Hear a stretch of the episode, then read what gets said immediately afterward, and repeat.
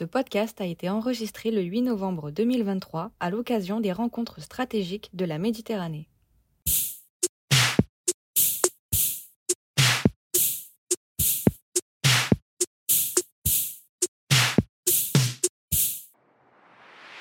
Bonjour à toutes et à tous et bienvenue dans ce nouvel épisode de la Boussole stratégique, le podcast de la FMES. Nous nous intéressons aujourd'hui à la géopolitique de la Russie et pour répondre à mes questions, j'ai le plaisir de recevoir Monsieur Igor Delanoë. Bonjour. Bonjour. Vous êtes directeur adjoint de l'Observatoire franco-russe CCI France-Russie à Moscou depuis 2015 et docteur en histoire à l'Université Côte d'Azur. Votre expertise porte sur la géopolitique de la Russie, sur la présence et les intérêts russes en mer Noire, en Méditerranée et au Moyen-Orient. Il y a dix ans, vous écriviez qu'Israël et la Russie étaient en lune de miel. Les récents événements liés au conflit israélo-palestinien semblent avoir eu raison de la neutralité russe. La Russie a d'ailleurs été à l'initiative d'un projet de résolution d'un cessez-le-feu immédiat à Gaza. Qu'est-ce que cela signifie? Bon, moi je commençais par rappeler que ce sont des relations très particulières, hein, du fait de la présence en Israël d'une population d'environ un million et demi de, russophones, hein, donc de binationaux, alors russo-israéliens, ukraino-israéliens, gens qui viennent de Biélorussie, mais en tout cas une diaspora assez nombreuse d'un million et demi de, de personnes qui parlent le russe et qui sont arrivés depuis 1991 ou un petit peu avant s'installer dans l'État hébreu. Un million et demi de personnes sur une euh, population totale qui avoisine les 9 millions d'habitants, évidemment, c'est pas rien. Tradition, coutume de dire en Israël qu'aucune élection ne peut être gagnée contre le vote russe. Ce sont des gens qui euh, sont représentés politiquement. Il y a des partis dits euh, russophones ou le parti des Russes israéliens. Et par conséquent, la relation est quand même assez particulière. Ceci étant dit, les deux pays ont quand même coutume de raisonner avant tout en termes d'intérêt euh, et de manière assez pragmatique dans leurs relations. C'est-à-dire que euh, pour les Israéliens, très concrètement aujourd'hui, euh, la Russie est un voisin, puisque les Russes disposent de bases militaires en, Syrie depuis quelques années, qui sont à quelques dizaines de kilomètres, tout au plus centaines de kilomètres d'Israël. la marine russe croise au Levant quasiment en permanence. Et par conséquent, euh, les Israéliens doivent faire avec cette présence-là dans leur voisinage immédiat. Et puis ils ont tendance à considérer aussi que les Russes euh, pourraient, le cas échéant, causer euh, du désarroi à leurs intérêts dans le, voisinage immédiat d'Israël, à travers des partenariats avec tel ou tel État en délicatesse avec l'État hébreu, ou avec, en vendant du matériel militaire que les Israéliens ne souhaiteraient pas voir tomber entre les mains de certaines personnes. Donc je dirais que c'est un partenariat qui est assez pragmatique je pense que personne ne se berce d'illusions sur ensuite l'état d'esprit des uns et des autres. Cette crise qui a à Gaza, évidemment, a un petit peu, euh, comment dirais-je, secoué ce, partenariat. Cela dit, au niveau officiel, on reste quand même sur une tonalité euh, normale, où on veut montrer que les relations restent normales, restent avec un niveau euh, de travail tout à fait correct. Tout comme les Israéliens n'avaient pas intérêt à importer dans leur société le conflit ukrainien, pour les raisons que j'ai indiquées, hein, parce que c'est quand même assez euh, euh, risqué politiquement, hein, vu la configuration qu'on a en Israël, la Russie n'a pas non plus intérêt à importer le conflit entre Israël et Gaza, euh, pour des raisons aussi très très claires. Je veux dire, en Russie, il y a entre 20 et 25 millions de, musulmans. Hein. C'est un islam qui est, qui est endogène. Il y a des républiques qui sont des républiques musulmanes, et donc si on commence à importer un conflit qui a quand même une connotation aussi évidemment religieuse, eh bien on s'aventure sur un terrain assez glissant. Donc il y a une question de posture, d'ailleurs on l'a vu avec les événements de Marachkala il y a quelques jours, hein, qui font des ordres et qui serait préférable d'éviter. Par conséquent, il y a des questions de principe, de posture hein, de, de, de, la Russie, mais je, je, je, maintiens que la Russie n'a pas intérêt à ce que le, le conflit s'envenime, et ce qui est une escalade régionale du conflit, ce n'est pas dans son intérêt. Donc, euh, vous l'avez dit, les yeux du monde euh, semblent rivés euh, sur le Moyen-Orient avec ce conflit. Pourtant, la Russie est toujours impliquée dans la guerre qui l'oppose à l'Ukraine depuis février 2022. Quel bilan peut-on en faire? Alors au plan militaire, euh, on sort de la séquence de l'été au cours de laquelle la contre-offensive ukrainienne a dominé, hein, qui était donc une contre-offensive lancée au cours du mois de juin, disons début juin, hein, euh, dont, on, euh, dont en Occident on estimait qu'elle devait permettre de repousser les forces russes et de permettre aux Ukrainiens de regagner un accès à la mer d'Azov. tout ceci à grand renfort de matériel occidental, de blindés, etc., qui ont été livrés. Bon, on a compris désormais que cette contre-offensive est un échec, hein, de l'aveu même du chef d'état-major ukrainien, M. Zaloujny, qui s'est euh, euh, fendu d'une interview la semaine dernière dans la presse anglo-saxonne pour expliquer que cette contre-offensive était un échec. On a le sentiment qu'on a atteint une forme de parité euh, sur le champ de bataille, avec des positions qui sont assez figées. Et côté russe, on a quand même le sentiment que le, le pays est rentré dans, une nouvelle phase de génération de force. La Russie a parvenu à stabiliser la situation sur le, champ de bataille, comme je le disais, et à l'arrière, on a le sentiment que de nouveau, il y a ce, que, je disais, donc un, processus de génération de force, c'est-à-dire qu'on reproduit des blindés, on reproduit des missiles. bref, on se prépare déjà pour 2024, pour l'après, et pour potentiellement, pourquoi pas, une nouvelle phase d'opération pour la Russie qui serait plutôt offensive, étant entendu que la Russie était sur la défensive tous ces derniers mois dans le cadre de la contre-offensive ukrainienne. Les Ukrainiens sont évidemment totalement suspendus au bon vouloir de leurs sponsors et de leur soutien. En ce moment, évidemment, le, le sponsor, ce sont les États-Unis. Il y a des, on est dans une phase de discussion très dure aux États-Unis pour savoir comment boucler le budget 2024, comment le voter. Et dans ce budget 2024, il y a l'enveloppe pour l'aide, l'assistance militaire à l'Ukraine, qui est l'objet de débats, de marchandage entre, entre républicains et démocrates. Et pour revenir à la question de, précédente, il y a évidemment ce qui est arrivé à Gaza et le, conflit à Gaza qui vient euh, évidemment desservir l'Ukraine dans cette configuration-là, puisque le nouveau porte-parole de la Chambre du Congrès estime par exemple que l'aide à, Israël est prioritaire par rapport à l'aide à l'Ukraine et que les lignes budgétaires donc devraient être prioritairement octroyées aux, Israéliens et tout ceci évidemment ne va pas dans le sens me semble-t-il, ne fait pas les affaires de, l'Ukraine. Au niveau politique et diplomatique, euh, aucune des deux parties ne veut à ce stade négocier. Je rappelle que M. Zelensky a pris une loi qui interdit de négocier avec la Russie tant que M. Poutine est au pouvoir. Et euh, côté russe, on est quand même encore en termes d'état d'esprit, dans la logique d'imposer une capitulation totale à, l'Ukraine. Donc les positions sont quand même extrêmement euh, polarisées, euh, extrêmement dures.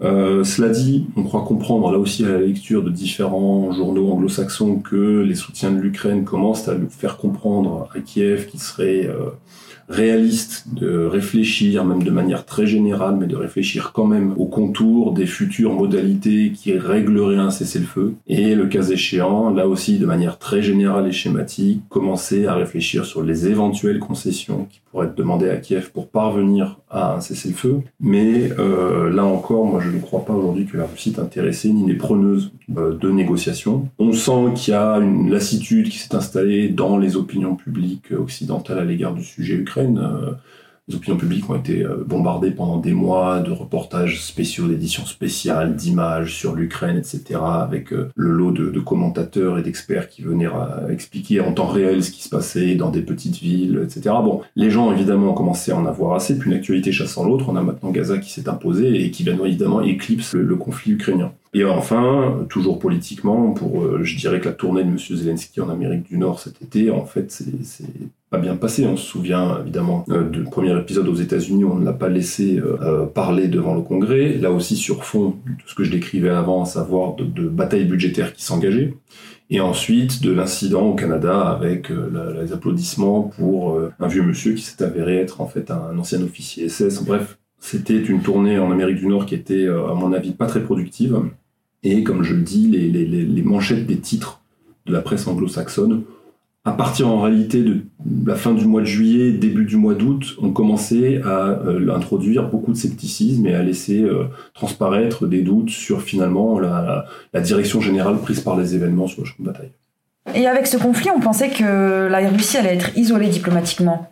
Qu'en est-il réellement? Alors le mot isolé diplomatiquement est à mon avis un petit peu fort parce que euh, je veux dire, la, Russie euh, n'est pas isolée comme la Corée du Nord peut être isolée, euh, même si pour la Corée du Nord c'est aussi un, choix politique, mais on a quand même vu des dirigeants des pays non, différents pays non occidentaux continuer à se rendre à Moscou, rencontrer publiquement, officiellement des responsables russes. Il y a quand même eu le sommet Russie-Afrique qui s'est tenu cet été à Saint-Pétersbourg. Alors même s'il y avait moins de, de chefs d'État et de gouvernement africains qu'en 2019 à Sochi, mais néanmoins, on voit régulièrement des responsables arabes se rendre euh, là aussi euh, en Russie.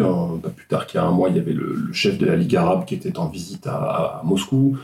Euh, les chefs de la diplomatie des pays arabes qui se rendent dans la capitale russe euh, occasionnellement. Donc le mot, le mot est un petit peu fort en fait. Hein. Euh, en réalité, les pays non occidentaux, que ce soit les pays du sud, les pays de ce qu'on appelle le sud global ou autres, continuent évidemment de maintenir le dialogue avec la Russie, mais ils ont pris, ils cherchent à maintenir une distance à l'égard de, de l'Ukraine, enfin en tout cas du sujet ukrainien, du conflit ukrainien, et à conserver une forme de neutralité. Alors qui pour certains vaut de fait soutien à la Russie, pour d'autres, on va dire neutralité bienveillante, mais euh, néanmoins, ils veulent tenir leur distance par rapport à, un conflit qu'ils ne considèrent pas comme le leur. Pour eux, c'est un conflit de l'hémisphère nord, c'est un conflit entre occidentaux, euh, dans lequel finalement euh, les pays dits du Sud n'ont pas grand-chose à, à, voir, pas grand-chose à faire, et préfèrent tenir à distance, malgré les efforts importants déployés par les pays de la communauté euro-atlantique après le 24 février 2022 pour essayer de bâtir un consensus euh, pour justement isoler la Russie. Hein. Donc on se souvient des tournées réalisées par les représentants européens, américains dans le Golfe, en Inde, en Afrique du Sud et ailleurs pour essayer de leur faire comprendre qu'il fallait euh, lâcher la Russie, qu'il fallait isoler la Russie, etc. Bon, ça n'a pas, euh, manifestement, ça n'a pas fonctionné. Et donc des grands pays comme la Chine, l'Inde, le Brésil, mais aussi d'autres pays comme les Émirats arabes unis, l'Afrique du Sud, etc., n'adhèrent pas au narratif russe sur l'Ukraine, mais pour autant n'achètent pas non plus euh, euh, la, condamnation unanime et sans réserve exprimée par les Occidentaux à l'égard euh, de l'opération militaire spéciale, comme on l'appelle en Russie. Donc, non, elle n'est pas isolée, et ce qui, pour terminer, pour répondre à votre question, joue aussi, à mon avis, en faveur de cette distanciation hein, que j'évoquais, c'est la perception par ces pays du, du, Sud, eh bien, de ce qu'on appelle le double standard, en fait, hein, la perception d'une forme de double standard dans la réaction des Occidentaux à l'égard euh, de ce conflit, en comparaison de leur réaction par rapport à d'autres conflits qui ont affecté euh, ces régions. On peut penser au Yémen, on peut penser aussi à des conflits en Afrique, etc., qui géographiquement, évidemment, sont plus lointains euh, des Européens, mais néanmoins, ça, ça, a évidemment, ça a évidemment joué. Et un dernier point pour mesurer, à mon avis, cette polarisation, en tout cas ces différentes perceptions de ce conflit, c'est la façon dont les pays ont voté à l'ONU à l'occasion de grands votes intervenus. Il y en a eu en gros 4, 4 5 depuis les 20-22 derniers mois, où on voit quand même euh, se dessiner une carte du monde où on ne peut pas vraiment dire que euh, la Russie est isolée. Et dans cette carte du monde qui se redessine, on sait que la Chine soutient la Russie dans sa guerre contre l'Ukraine. Comment voyez-vous ce rapprochement entre Pékin et Moscou? Et est-ce qu'on est face à la constitution d'un axe stratégique crédible en opposition aux puissances occidentales? Alors je dirais pas que la Chine soutient. Quand on dit soutien, il faut faire attention. Les Chinois sont quand même très prudents à l'égard euh, de leur positionnement dans ce, dans ce conflit. Il y a évidemment un soutien d'ordre politique. Euh, les Chinois reprennent volontiers certains éléments de langage russe euh, pour décrire la situation en Ukraine. Mais par exemple, il ne faut pas prendre en soutien, on peut tout de suite penser à soutien militaire. les Chinois sont quand même très prudents là-dessus. Jusqu'à présent, il y a pas de, il y, a des entreprises chinoises qui ont pu livrer des composants. Il y a certains éléments dits non létaux qui ont pu être manifestement transférés euh, à la Russie, mais on n'est pas dans des proportions de soutien, il n'y a rien de comparable avec ce que font par exemple les Occidentaux euh, avec les Ukrainiens. Ça n'a strictement, évidemment, euh, rien à voir. Mais on sent bien que là, il y a, oui, une forme de, de, de, convergence sur la compréhension des origines de, de, cette crise très très grave et de ce conflit entre Russes et Chinois, et qui renvoie en fait à une lecture je dirais, relativement similaire de ce que devrait être, selon les Russes et selon les Chinois, le nouvel ordre mondial, un nouvel ordre mondial qui serait multipolaire, avec différents pôles de puissance, des pôles régionaux, des pôles mondiaux, des pôles économiques, des pôles, etc. Et donc une tendance euh, à la désoccidentalisation des affaires du monde et un rééquilibrage des, je dirais, des, des, rapports de force internationaux en défaveur, disons, de, des Occidentaux. Et ça, effectivement, c'est un point de vue qui est partagé à la fois par les Russes et par les Chinois. Il y a aussi une forme de conservatisme euh, sur la question des valeurs qui est assez partagée aussi, me semble-t-il, par les Russes euh, et par les Chinois. Et surtout, une méfiance très grande à l'égard de la diplomatie transformationnelle américaine, c'est-à-dire cette euh, tendance à vouloir voilà, avoir une, une action extérieure qui fasse bouger les lignes, qui fasse qui promeuvent justement les, valeurs de démocratie libérale, etc., euh, qui évidemment euh, dérange, gêne, voire irrite les Russes et les Chinois et d'autres pays aussi d'ailleurs. Cela dit, les deux pays ne sont pas preneurs pour autant d'une alliance hein, quelconque, c'est-à-dire qu'il y a, comme je l'ai dit, des, compréhensions, des convergences, parfois des, de la connivence entre les deux, mais ça ne peut pas déboucher à mon sens sur, sur une, alliance en bonne et due forme pour euh, au moins deux raisons. À mon sens, d'abord, c'est qu'aucun des pays n'est demandeur ou n'est preneur de cette forme d'alliance, c'est-à-dire qu'ils sont quand même très attachés à leur autonomie, à leur souveraineté, et, et ne veulent pas rentrer dans des jeux d'alliance euh, contraignants Et euh, d'autre part, il y a aussi une forme d'asymétrie, euh, alors sur les armes entre les armées des deux pays, mais au-delà de ça aussi sur le, la question stratégique et, et nucléaire, parce que nucléaire, ça a quand même été un des éléments structurants de la relation entre Russes et Américains pendant des décennies. Et les Chinois étaient un peu dans l'ombre de cette relation. Certains diront en clandestin parce qu'ils n'étaient liés par aucun traité de limitation des armements, par aucune mesure d'inspection euh, mutuelle, etc. Et donc, ils ont pu se constituer un arsenal nucléaire euh, en étant à l'abri, enfin les mains complètement déliées de toute obligation. Et ça, évidemment, c'est quand même un élément, à mon avis, assez gênant pour la Russie. Cela dit, les deux pays euh, ont tendance à considérer que leur relation leur fournit une forme de profondeur stratégique à l'égard notamment des États-Unis, les Chinois parce qu'évidemment ils peuvent, comment dirais-je, s'approvisionner en Russie pour euh, pétrole, pour du gaz, pour des matières premières, et puis exporter en Russie aussi leur production. Et puis la Russie, eh vice-versa, hein, c'est-à-dire qu'elle aussi peut exporter son gaz dont désormais les Européens ne veulent plus, son pétrole dont désormais les Européens ne veulent plus, commercer avec la Chine. Je vais donner quand même quelques chiffres. Euh, le commerce entre la Russie et la Chine pour les dix premiers mois de l'année actuelle, 2023, est aujourd'hui établi à 196 milliards de dollars. Pour vous donner un ordre de grandeur, en 2016, euh, ce commerce bilatéral était inférieur à 76 milliards de dollars. C'est-à-dire que en l'espace de 7 ans, il va être pratiquement multiplié par 2,5 voire par 3. Donc, il y a évidemment là un filet économique pour des relations qui, ont, qui sont donc au plan économique en pleine, pleine croissance et euh, qui font que ces deux pays euh, ont de bonnes raisons de continuer à objectivement à s'entendre, même s'il y a des non-dits dans la relation. Alors, contentieux historique, enfin ce qu'on connaît. Hein. Mais aujourd'hui, j'ai l'impression qu'ils se voient aussi un peu en animateur de ces pays du Sud, dont on parlait tout à l'heure, qui veulent remettre un petit peu sur la table la question de, de l'ordre mondial. Est-ce que, selon vous, la Russie de Poutine s'inquiète des ambitions turques dans le Sud-Caucase depuis la fin de la République du Haut-Karabakh, à la suite de l'offensive azerbaïdjanaise soutenue par Ankara? Alors évidemment, c'est quelque chose qui, du point de vue de la Russie, euh, cette implantation turque, hein, militaire et sécuritaire de la Turquie dans le Caucase du Sud, c'est quelque chose qui évidemment est pas une bonne nouvelle n'est pas souhaitable. Mais euh, cela dit, euh, ça, ça, ça, a eu lieu, hein, notamment à l'issue de la guerre de 2020 dans le, dans le Haut-Karabakh. Hein. Euh, ça permet euh, désormais à la Turquie de disposer d'une solide tête de pont euh, au bord de la mer Caspienne, euh, d'envisager la projection d'influence vers l'Asie centrale, de jouer sur le facteur euh, linguistique turcophone pour justement projeter cette influence dans l'ancien précaré russe. Il y a des projets de corridors logistiques internationaux concurrents hein, entre ceux, proposés par la Russie nord-sud, entre la Russie et l'Iran, qui implique d'ailleurs l'Azerbaïdjan, et une logique turque plutôt est-ouest, donc avec les corridors entre l'Asie centrale en gros et, euh, la mer Noire et, euh, la Turquie. Bon.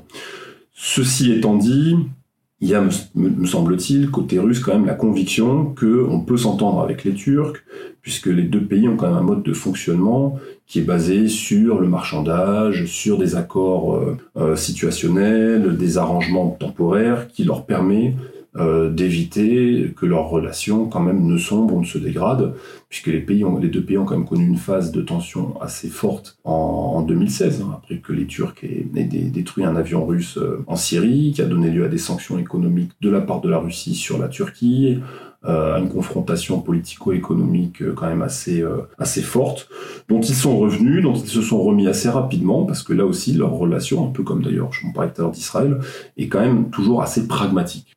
Et dans cette relation, il y, a, un élément assez structurant qui est le, voisinage partagé de ces deux États, qui est un espace de projection d'influence pour les uns et pour les autres. C'est-à-dire que euh, la Turquie a projeté son influence depuis 1991 dans l'ancien espace post-soviétique. Euh, on parlait donc là euh, du sud du sud du Caucase, du sud Caucase. Peut-être demain un peu plus loin en Asie centrale, même si elle a déjà un peu commencé en Ukraine aussi, puisque, y compris avant le 24 février 2022, il y avait déjà des relations assez denses entre Kiev et, Ankara, y compris en matière de, défense. Tout comme la Russie s'est aussi projetée euh, diplomatiquement, militairement, vers ce que la Turquie a tendance à considérer comme étant aussi un peu son précaré, par exemple en Syrie, puisqu'il y a des bases militaires russes en Syrie, intervention russe euh, en 2015 pour euh, sauver Bachar el-Assad. Évidemment, la marine russe qui croise en permanence au Levant, au sud de la Russie, une marine russe qui est montée en puissance en mer Noire. Donc finalement, les Turcs ont peut-être tendance à se sentir, je dirais pas encerclés par, par la Russie, mais quand même avec une présence immédiate de la Russie, y compris une présence militaire, assez quand même euh, visible. Et donc finalement, cette implantation de la Turquie, cette poussée de la Turquie dans le Sud-Caucase et voire au-delà, peut aussi être compris comme étant relevant d'une logique un peu de désencerclement pour la Turquie, pour essayer bah, de s'aménager peut-être des leviers euh, à l'égard des Russes pour de futures négociations, de futures situations qui pourraient surgir. Mais cela dit, il y a tout de même une question problématique, euh, du point, à mon avis, du point de vue des, Russes, c'est de savoir dans quelle mesure la Turquie, finalement, n'est pas aussi un, canal pour promouvoir et pousser, pourquoi pas, les intérêts euh, des, Britanniques, voire des Américains, suivant la zone. Et là, évidemment, ça, pourrait devenir un peu plus problématique pour la relation bilatérale entre Russes et Turcs. Je vous remercie. Je rappelle à nos auditeurs que vous êtes intervenus lors de la seconde édition des rencontres stratégiques de la Méditerranée sur la table ronde rivalité de puissance Chine, États-Unis, Russie et le Moyen-Orient. C'était la boussole stratégique sur la géopolitique de la Russie avec Igor Delanoé, un podcast que vous pourrez retrouver sur notre site internet fmes-france.org sur toutes les plateformes de podcast et sur nos réseaux sociaux Facebook, LinkedIn, X et Instagram sous l'intitulé Institut FMES.